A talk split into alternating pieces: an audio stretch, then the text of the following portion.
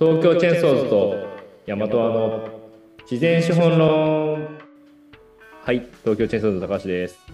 大和の奥田です。お願いします。よろしくお願いします。はい前回も、はい。あ2回続けて中井さん来ていただいてまして植林結構見えてきた部分ありますね。そうですね。結構問題もやっぱりうんうん。前回ねなんかちょっと あの分かんなかったところありましたけど。そうでも結構うんしわかわからない視点わからないか知らない視点でしたよね、あのそうですね。しかも数字で言われたりするるとねうんもそうだし構造もそうですね。構造順番の話とか結構面白かったので、うん。皆さんも勉強になっているといいなと思いますが今回もはい。引き続きまして中井さんにゲストをお願いしております。お願いします。え、あ、あのー、えーグリーンフォレスターズの中井です。よろしくお願いします。社名を社名を忘れそうになりました。ああうちね、社名がね、英語と日本語みたいな感じ2つあるんですよね、その、なんそうですよね。青葉組まあっていうのい確かに確かに。どどっちがあれなのか分かってなかっうん。や、そうなんですよ。会社の名前を最初、ちょっとかっこよくつけたいなと思って、たはい。ちょっと横文字系にしたら、こう、まあ、僕らの仕事って田舎の仕事じゃないですか。ええ。じはい。地元のおっちゃんおばちゃんに全くこう覚えてもらえない浸透しはいグリーンなんだっけみたいになって、はい。でこれまずいぞってなって慌てて、はい。その日本語に訳したら青葉組かなと思って。まああの詳細に言うともうとにかく青葉組でじゃあ押していこうと思って今。あじゃあ今青葉組推しなんですね、そうですね。社名を言うことあんまなくなりましたね あそっか。そう。正式名称はグリーンフォレスター株式会社でそうです。そうそうそう。相性が青葉組なんですね。そうなんか事業ブランドみたいなことを言ってますけど。なるほどなるほど。へえそう面白い。ねそう。そうだから僕もグリグリーンフォレスターさんをちょっと事前に調べようと思って調べたら緑のあのスバルの車が出てきましたもんね。い やそうなんですよ。いやそうなんですよ。グリーンフォレスターっていうので検索して分けられちゃってね。そう緑のフォレスター出てきちゃうんですよね。そうそうそういやそこのそうそうそういう問題あるなそこを勝って勝っていってほしいですねどんどん。そういずれね。はい。来年には来年来年ぐらいには超えられるように、お期待してます。ですね。えーじゃあちょっと前回の続きであの企業さんと連携をしながら植林を進めてるってお話をねさらっとしてたんですけどなんかそれって結構みんなやりたいと思ってるしそうできたらいいよねっていうことではあるんですけど、意外とで難しいなっていうのがあると思うんですがどどんな風にコラボっていうか連携されてるんですか？あそうですね。今まあ結構企業の方々でまああの紅葉樹造林みたいな話の流れでそのあ現状から言うとこうせっかくにはこうすごい連携がをさせていただいているようなことって今まだなくてですね、はい。えー、と僕らも今模索しているという段階あでなので、一緒に模索しているというところの中上でそういろいろ話ができればと思うんですけど、あの紅葉樹造林のところで言うとそのモアツリーズさんと連携させてもらってモアツリーズさんはやっぱり企業の方々とねいっぱいあのあのか連携されているのでそういうところからっていうところもありますし一方で僕らの方だと今やっぱカーボンクレジットとかはやっぱ一つありますよね。で植林もあのまあそろそろですねその植林した後16年間ぐらいはその炭素の吸収源として認めてもらえるようななんか話が今進んでいて、新しくですよね。はい。うん。はい、だからまあその是非は置いといてですね、うん。あのまあもうそのそうなるのでであればまあ、そまあ、企業としてはそれをちょっとちゃんと活用していこうということでそういうまあやっぱり炭素なクレジットを欲しがっていらっしゃる会社さんは結構あったりとかただまあ、正直山はそのクレジ炭素クレジットだけじゃないし日本の、まあ、それ炭素クレジットだけの観点で言ったら大企業なんかもう海外に行く方が手っ取り早いしあの大きな面積でクレジットが取れるので、やっぱり僕らはこうそこにはない価値をやっぱちゃんと提供しなきゃいけないなと思っていて、うんうん。えーそういう意味では自分たちが今言ってるのはやっぱりその生物多様性とかその生き物とのこう共生っていうんですかね。こうちゃんとこうあのあのこう人間がこう生きていく時にはこうあの100万100年とか1000年とかのこうスパンスパンで見た時にやっぱりその生態系がそのちゃんとこう持続していないと人間の生活自体がこう蝕まれていくっていう状態がまあやっぱりあるよねっていうのはまあ、うん。もう分かっているのでやっぱどうやってその生態系を守っていくかとか、えーそのあるべき生態系の姿を人間が少しサポートできるかみたいなことはすごくこう山の仕事をしている上ではやっぱなくてはならない視点なのかなと思っていてまあなので今だんだんそういう意味ではこうせ世界的にはそのいわゆるそういう枠組みあの TNFD っていうんですかねあのこう、あのそういう指標あのこ TCLD はい、TCFD の、えっとネイチャー版で TNFD っていうのが最近できてあのうん。であのいわゆる生物多様性に関するその開示のこう指標みたいなところとかがなんかだんだん枠組みがあのできてでき始めているようななんか状況だというふうに理解していて、まあ、そうするといわゆるその炭素ほどですねその明確な指標ってすごく生物多様性の場合すごく難しいと思うので。あの僕もそんなに詳しいわけではないのであの専門家の方がいらっしゃるあれですけどあのやっぱりこうあの自分たちなりにそれを噛み砕いてその指標になんとか合致させるような取り組みっていうのを表現するっていうのがすごい大事だと思っていてだからあ自分たちとしても同じような森づくりをするにしても例えばじゃあ樹種はこういうものを植えましたとでその時にじゃあそれってどこどこでこうの種ですかとか例えば遺伝,、遺伝的にはどこのものですかみたいなところとかを、まあ、ちゃんと分かるようにするとかなんかどこの生まれかも分からない種を使うのではなく、まあ、遺伝的多様性をちゃんと確保しようということで、やっぱりその種の出自をかあの確認するっていうこととかあとはじゃあここにどういう多様性とかを作るべきなのかとかというその生き物どういう生き物がやっぱ今住んでいてそれをどうこう保持していくっていうことを僕は今やろうとしてる例えばなんか大鷹がいますと。じゃあ大鷹さんがうん例えば休められる休まるような形の森にするにはどうしたらいいかみたいなことを考えてうん。でこういうふうにしましたとか、まあ、例えば同じ森づくりをするにしてもちゃんとそこまで考えてやってるのかどうかみたいなこの説明の責任が必要なんだと思っていてうん。やっぱそこまで考えて森づくりをするっていうことをやっていきたい、まあ、まだできていると全然言えないんでやっていきたいと思ってます、はい。めっちゃ大事。ねそうなんですよじゃあそこに共感してくださるような企業さんたちと、まあ、やっていきたいよねっていうところ、まあ、そういうあの価値の交換ができたらいいなっていう感じなんですね今。そうですね。あの、そう、そういう感じです。あの、特にやっぱ大企業さんとかだと、やっぱ単純にカーボンのクレジットだけではいらないっていう話で、やっぱりこう、うん生物多様性の損失をいかに食い止めるかとか、その、ネイチャーポジティブって言いますけど、はいはいいわゆるネイチャーポジティブには歌っておきたいと。いかにカーボンクレジットだけ買う、うーって言っても、その、いわゆるこうグリーンウォッシュ的なこと言われかねない世の中なので、はいはいいかにやっぱ日本の森林に貢献するためにはやっぱりそのちゃんとネイチャーポジティブってことも確認してやってますよって言えなきゃダメなので、まあ、それをこうネイチャーポジティブを言いつつちゃんとクレジットを取っていくみたいな、まあ、そういうことができないとなかなかこう森は買ってくれなかったりとかまあそれがあることによってより高く買ってもらえたりとかするのかなと。うん。まあでも企業側も確実に変わってきてますよね、多分意識とかは。うん。と思いますね。相当なんか先進的な感じですね多分。うん。そこまで、あの炭素だけじゃ意味ないよねっていうふうに言える担当者とか経営者がいる会社っていうのは多分まだ多くはないんじゃないかなっていう気はしますけど、うん。うんなんかやっぱりまだ結構大きい企業もそのその SDGs 担当じゃないですけどなんかそう,、うんそういうねその環境系のところのその部署に行った人もなんかもともとねそういう仕事をしたくて入った方々じゃないからやっぱ結構一から勉強してる方の方がまあ多いは多いと思うんで、うんなんかそういうところと一緒に勉強しながらなんか組めると一番いいのかなとは思いますよね。なんかそれを逆に求めてる感じがすごいします僕らもあの求められてる。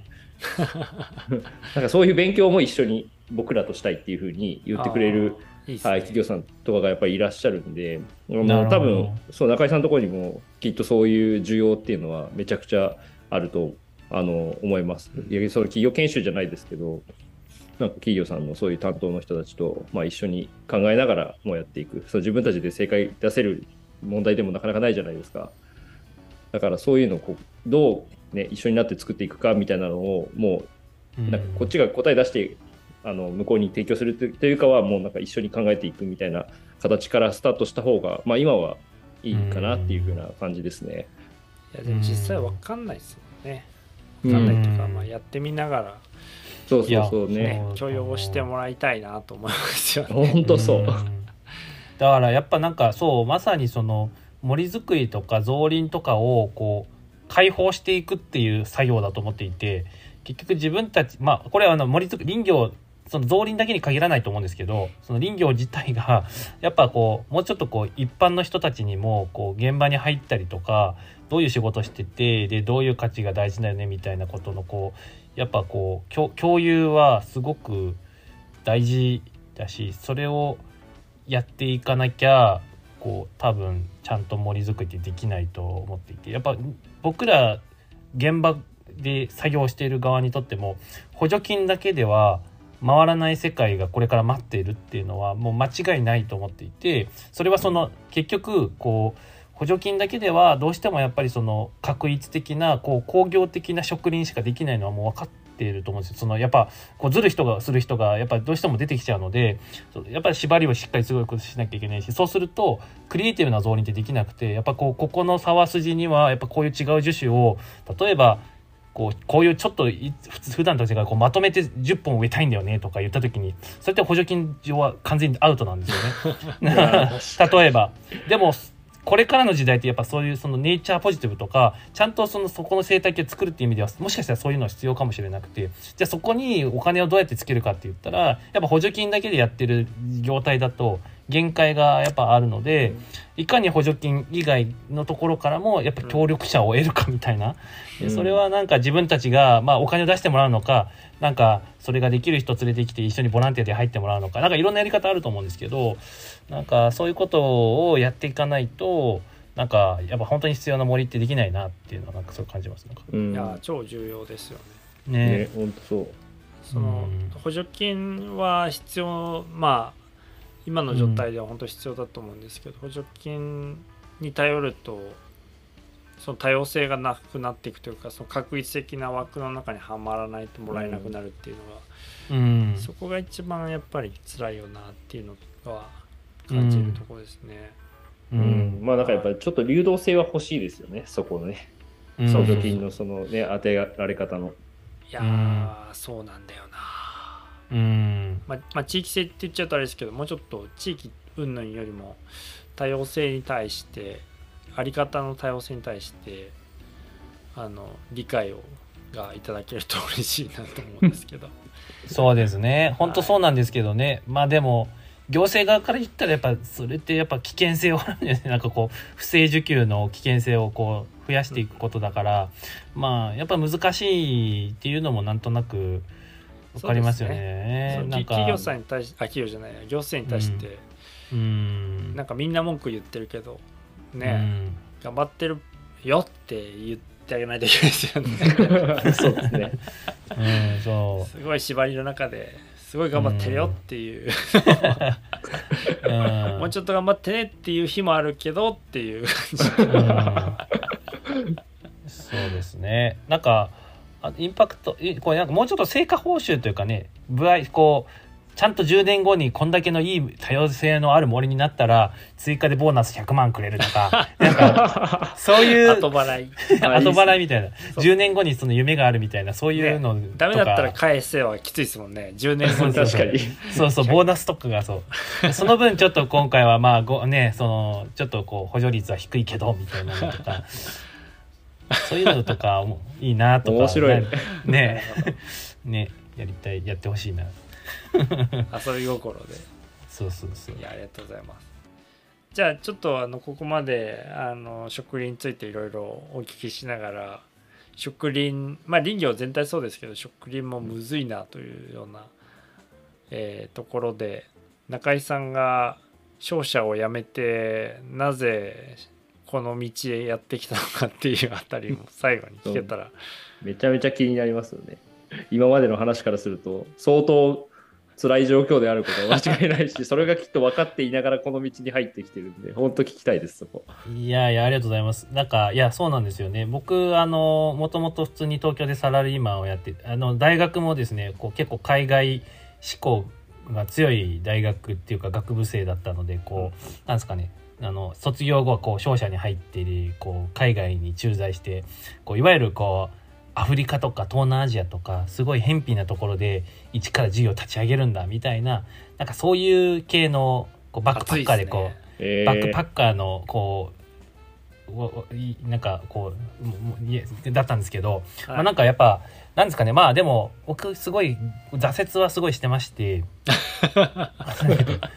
商社時代とかもあの本当にくくまあなんか黒歴史黒歴史であんま言い過ぎですけどやっぱそのそれなりにあんまうまくいかなかったんです。ああの5 5年5年ぐらい勤めたんですけどそのなんですかね。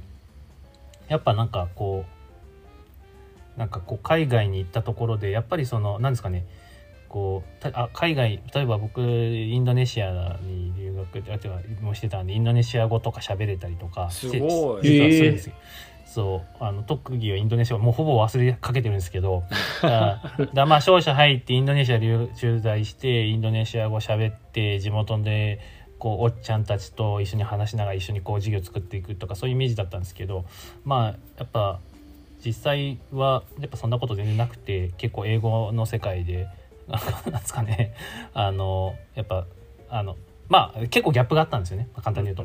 うんまあ、なので、まあ、やっぱそういう世界でやるのに限界を感じて、でもやっぱなんかフロンティアを切り開く的な仕事がやっぱ人生で一回なんでやりたいなと思って、たまたまそれで、いろいろすっ飛ばしますたまたま林業だったんです、それが。だから、なんかこう、めっちゃこう、誰もうまくいってないけど、でもめっちゃこう、あの、なんかこう、課題はいっぱいあるし、はい。で、なん重か要だし。重要だし、そう。うんなんかそういうところにこうやっぱやなんかこう入っていくみたいなのが多分そういうのに酔い酔いたいタイプなんでしょうね多分、うん、それでなんか林たまたまなんか林業だったんですけど。でまあはいあの今2017年の4月からあの岡山の西粟倉っていうところに移住して、うんな今そういう意味では 5, 5年半ぐらいか経つんですけどあ林業きて。はい。はい。うん。まあでもその時もだから西粟倉に行った時はもうちょっとこうなんですかねこう管理側というか森林管理側みたいなパソコンの前でとか、そういうのが多かったですけどやっぱその時でもやっぱりまだまだその自分がこう何かをできるというよりはこうなんですかねこうやっぱもっと現場に入ってちゃんとこうスケールする事業みたいなのがやりたいしやっぱなんかこう林業の中でも一番こうい一番うまくいってないところでなんかこうこう自分がなんかできることを探したいなみたいなのはすごく思っていて、まあ、やっぱだからぞ造林っていうのはまさにそういう世界なのかなと思っていてそういうこうあ割と頭でっかちなところから僕は入ってるんですけど、はい。実際、うん。作業を始めてみたらやっぱりすごい気持ちいいなと思ってやっぱ山の上でこうい淡々とこう苗を植えたりとかですね。まあ下刈りは結構暑くて厳しいですけど終わった後やっぱりこう川で頭流してたら超気持ちいいし なんかすごい。やっぱそういうこの造林の仕事っていやもう本当になんかあのすごい気持ちよくて僕もなんかやっぱ最近もなんかあの現場でもうお前はななかなかもう来なくていいからやっぱちゃんと営業で仕事取ってこいやみたいな感じになってきてるね なかなか現場に入ることが今ちょっと減っちゃったんですけど、はい。まあ、でもやっぱり現場の仕事は本当にすごい素敵な仕事だしロマンあるしまあやっぱ気持ちいいしやっぱあの造林現場はすごい好きなんですよね。だからそういうのがそうもうなんかこれはでしかももうめちゃめちゃ課題あって自分がやらなきゃいけないこととかややれることもすごいあるしはい。だなんかそういう意味ですごい転職だなっていうのを感じてまあ本当に儲かんないですけどうん。でもあのだからこそなんとかしていやもうやっぱ儲けないと誰も仕事寄りつかないと思うんですよね、そうですだから、うん、いかにしてやっぱじゃあ儲けるかっていうところだと思うんですけど、うん、でもそうあのなんか夢はすごくあるなと思ってやってますね。いやすごいっすね。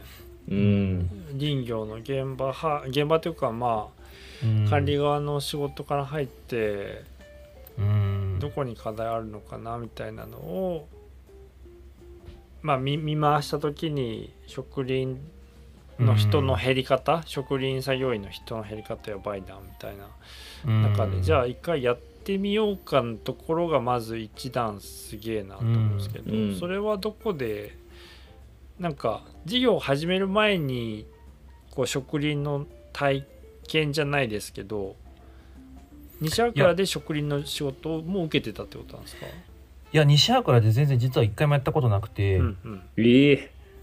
だから僕も初めてやったの群馬の山の中だったんですけどええ。それもなんか会社始める時にそのとにかくもう植林だと。もう頭でっかちに俺植林のことやりてえみたいになって。で や植ばいっ林のすね。そう。俺 いや木一本も植えたことないんですよ。でももう植林の会社建てるって言ってもう先に 先に会社を建てたんですよ。ででも仕事を取らなきゃということであの取りに行く時に、まあ、一番需要があるのってやっぱ木を使ってるところだろうということで、まあ、あの栃木のとある製材所まあ本当に日本のトップ5に入るような大きな製材所の社長さんに会いに行きそれであの「植林の仕事ないですか?」みたいなことを聞きに行ったらはい。ああお前どこのもんじゃいみたいになってで いや自分は植林の会社を立ち上げたんです。植林やりたいんですって言ったらはい。あるよっつって言われてで群馬の9ヘクタールぐらいの現場を渡されて、まあ、はい。ここをこのなんか、あの23か月でやりきったら、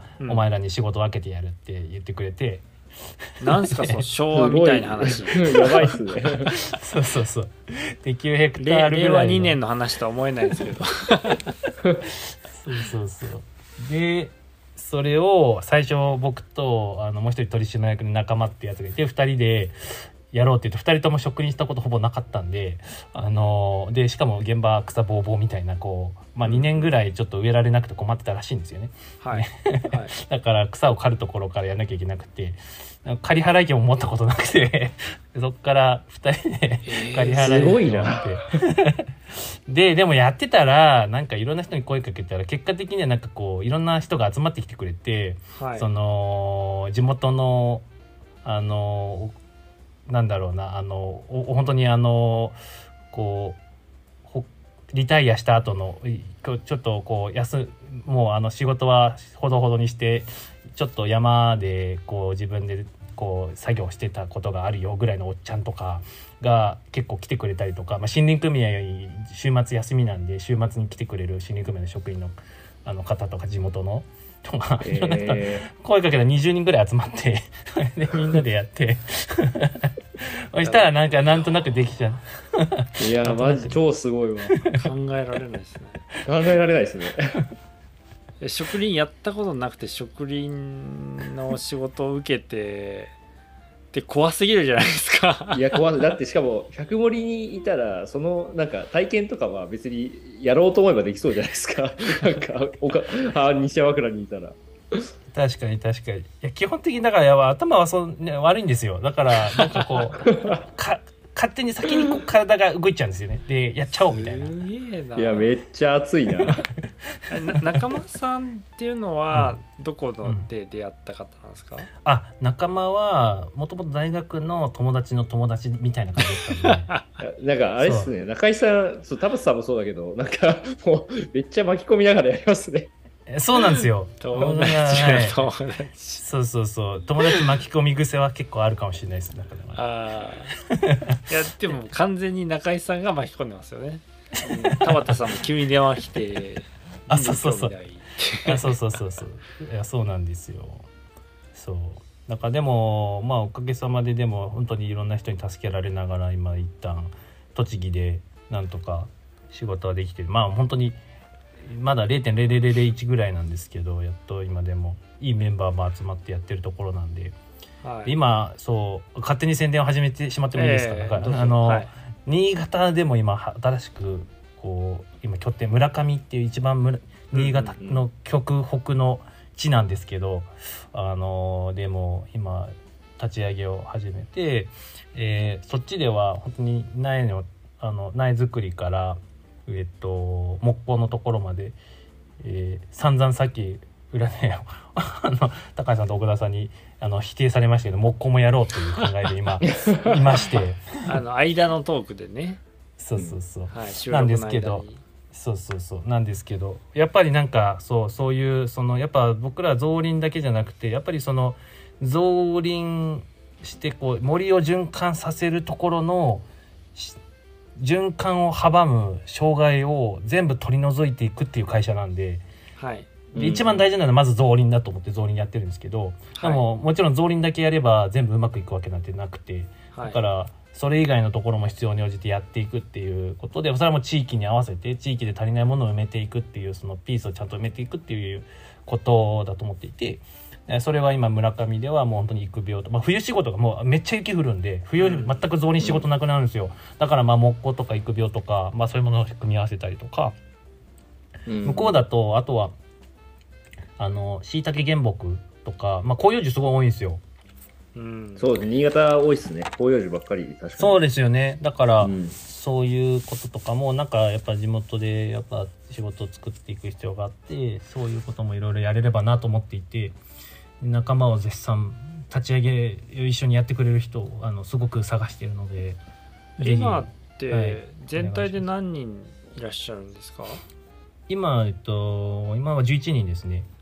で新潟でまたはまあ、うん。リーダーがいらっしゃってそこに新しくうんうん。何人ぐらい募集されるんですか？まあ一応に、まあ、23人ぐらいかなと思ってて最初、うんうん。はい、で、まあ、僕らは造林屋さんなのでぎ基本は造林をやっていくメンバーなんですけどそれだけではなくて、えーとまあ、苗を作ったりとかあの、まあ、木工やったりとか冬場木工やったりとか、まあ多分多能工的な感じでうん。こうやっていく形になっていくと思っていてそういう意味ではなんか、はいあのいろんなことをチャレンジできるフィールドがあるのかなと思ってます。新潟はうんどういうご縁があったんですか、新潟はですねその向こうの林業会社でこう施業プランナーとして働いてくれ働いていた男の子がいて、まあ、佐藤君って言うんですけど、うん。彼からその去年の今頃ぐらいにいつ連絡来て「いや村上でも進出してくれませんか?」みたいな連絡があってへへそう。そう。で最初話を聞いてそう。そしたらまあでもやっぱそんなにまだねやっぱ言うても干ばつメインだし造林はまだ難しいんじゃないかなみたいな感じでこう、はいちょっとこう僕はお呼び腰だったんですけどええ。佐藤君がどうしてもやっぱ「いやいや絶対造林必要だからやりましょうよ」って言ってそれで え。一回で一回新潟行ったら結構楽しかったんですよね。ご飯美味しいし。わかる。そうそう。そうご飯はう楽しくなっちゃうのわかる。そう。今度は中井さんが巻き込まれた側なんだ。そうそうそう。じゃあやってみっかっつってそう今だからまあ8月からそうやってくれて今はいうちに入社してくれて転職してくれたんで今うちで8月から働いてえ立ち上げるこれはあれっすね。中井さん、声かけたら結構やるなこれは。ー、確かに。持ってきちゃうタイプ。うちでもやりましょうよっつったらいやるな。やいやいやいや。長野でもみたいなね。そうまあでもそれあれですね。さ佐藤さんみたいな俺現場で頑張るっすの人がいないと無理ですもんね、いや間違いなくていや本当そそれが貴重なんですよね。だから現場やっぱ山主さんとかも知ってるし実際伐採業者さんとかもみんな知っててやっぱそういう人がいないと始まんないじゃないですか。僕らがいきなり行ったところで「お前誰じゃい?」ってなるだけなんで。そうそう確かに。そうだからやっぱそういう人がいないと始まんないからやっぱだからそういう人が現れたということはなんかニーズがあるかないかとかも一旦置いといて そこでどうやったらできるかみたいなのを考える方が正しいのかなと思って。うん。うんまあ相当いろんな人に多分迷惑これからめちゃめちゃかけるし多は分失敗することは多いと思うんですけど、とりあえずやってみないことには始まんないのでちょっとこうあのお二人も何かしらの形でちょっとこうぜひ村上に来てまああの栃木の方もぜひ来てもらいたいんですけど。行きたいっすね。いや、行きたい。うんめっちゃ行植きたいです。林現場行きたいですねすごく。ぜひ。あの栃木は栃木で今すごいこうそういう意味ではあの僕らも今現場でどうやってそのこうあみい完全に未経験の人が普通に入って、で一流一流というかまあちゃんとこう増輪を一つ一つ上げられるようなメンバーになるまでにどういうフェーズを組んでいったらいいかとかチームプレーどういうふうにするかとかっていうのをなんかめっちゃみんな今考えてやっていてだからなんか本当にこうまず未経験者を育てられるっていうその一つのスキームこうセットがうんうんないじゃないですか、なんかないっす。ねなんかどこにもなくて結構、はい、だからそういうのをまず自分たちで作ろうって言っててでなんかそううちも結構今2 3 0代すごく多いんですけどみんななんか新卒も今入ってきてくれてて。へへえだからいやもう本当にあ熱い会社に今なってます。いいっすね。ぜひ。はい、うん。しかもまあ育苗とかまでこれからその新潟の方でね、まあ、やろうまだねこれから計画段階でしょうけどやるってなったら。でも育苗とかこそそれこそなんかあるじゃないですか。その企業さんと連携してとかできそうじゃないですかあそうそうそう。いやまさにそう。栃木でもやってんですよ広葉樹。今。あそうなんですか？そうなんです。はい。ああどんぐりの。どんぐり拾ってやったりとかしてて。まあちょっと杉え戻りそうない戻りないああれですか？戻りないはそうまたあの別。中川さんとやってるんでしたっけあれは？中川さんたちがやっててそれは別であれまああの杉でやっ違うわ。あれあれは馬目必頭ず確かにかなり。あ上目菓子なんですかあれ？あ、はいごめんなさい馬目頭でそうそうそう、やってる。じゃあ炭なんだそうそうそう。といや和歌山そうやっぱあのなんだ備長備長炭炭だね。はい、そっかそっか。の原料なんかいいっていうことでやってますけど。まあ確かにそうですよね。育苗はそうかもしれない。うんなんかそうですね、うん。すごいチャンスなんかありそうな気がそこそこは需要があありそうなというか。そう僕自身もなんかあのイベント関係を会社でやってて、まあ、僕らは逆に今食事をする場所が作れないので、まあ、そそれは できないんですけどでも例えばその幼稚園とかわかんないですけど学校関係とか、まあ、小学校とかだと予算ないからなかなか難しいかもしれないですけどその木育関係とか補助金もあるしなんかその幼稚園で苗育ててもらってみんなで食に来てもらうとかなんかそういうのも含めて、まあ、企業さんでもねそういうことややれるかもしれないし場所さえあればなんかめちゃくちゃチャンスある気しますね。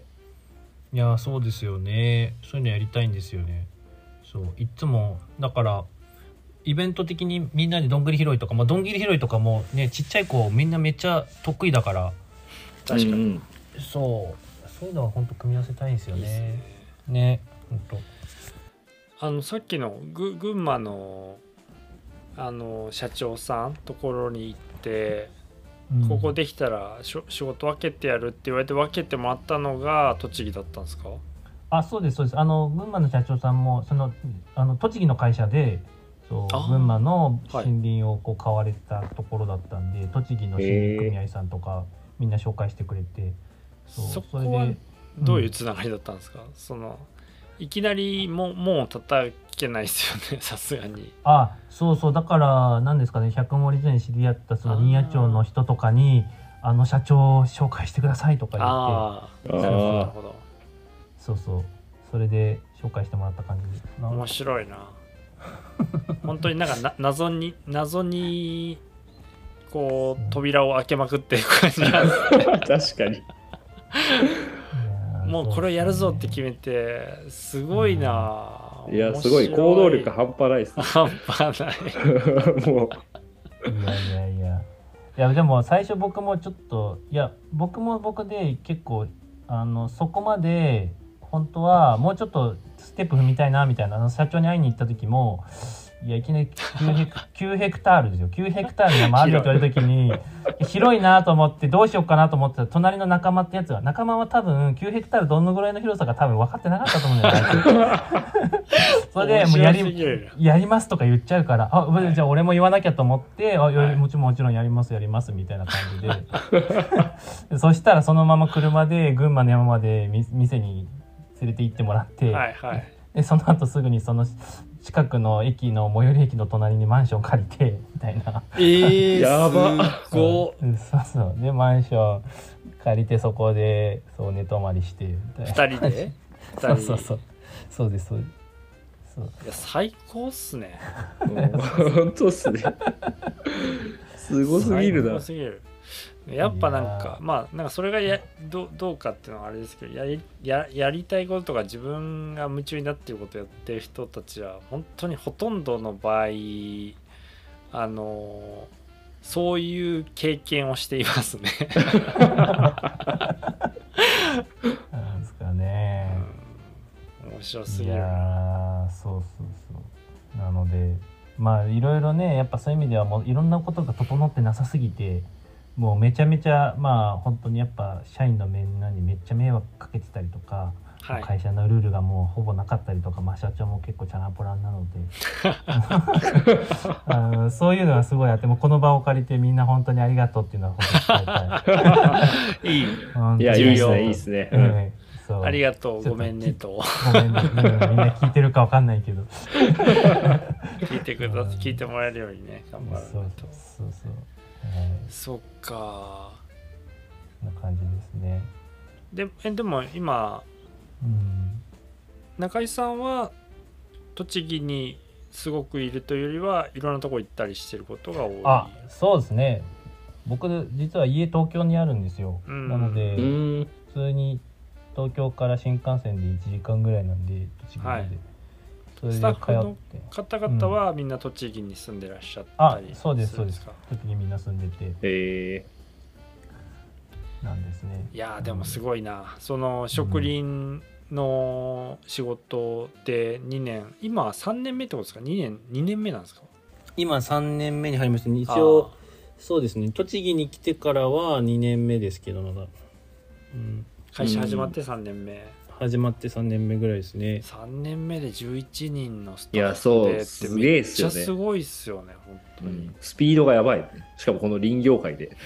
確かに、いやまあそうですね。そうですね、うん。いやちょっとでも本当イメージを、まあでも僕らもね、あのそこ目指してるのでみんなで協力しながらうん。林うん林業おもし林業というか森に関わる仕事面白いぞっていうのをうん。いろんなとこで目にするようになってほしいなと思うのでそれぞれね協力しながら、いや本当そうですね。ね楽しくやっていけたらいいなとうん。思っております。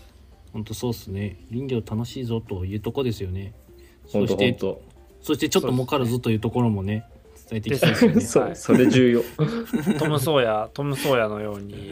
そうですね。はい。確かに楽しくやってたらみんなが植周りに集まってくるみたいてきうん。金払い出すみたいな世界観、えーいやそう植ですよね。林させてほしいな。いや植林するにはまだ早いな、君は。みたいな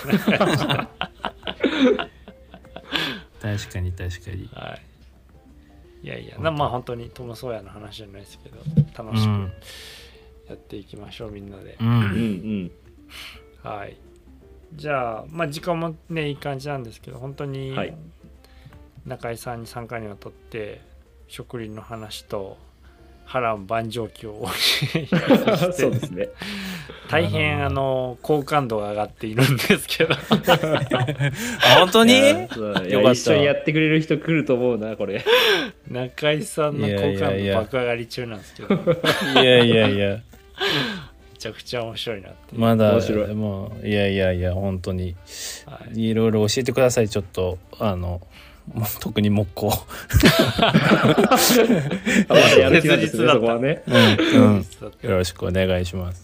はい。まあ、東京にいらっしゃるんだったらあの、はい。日野原村で焚き火でもしましょうかっていう、あいいですね、ぜもう全ひ然、はい、はい。あの、工房もお店できますし、はい、あ焚き火もしましょう。っすよっつって。あそうなのそうそうそうう。ん。いや、全部、あの、見ていただくの全然大丈夫なんで、あの、言ってきてください。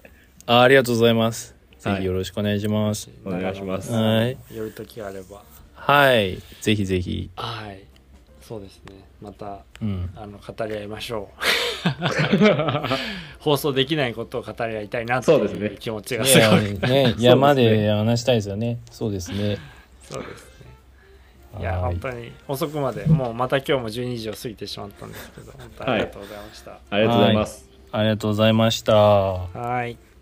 ではまたはい。よろしくお願いしはます。おやすみなおさ願いおやすみなさーい。おやすみなさい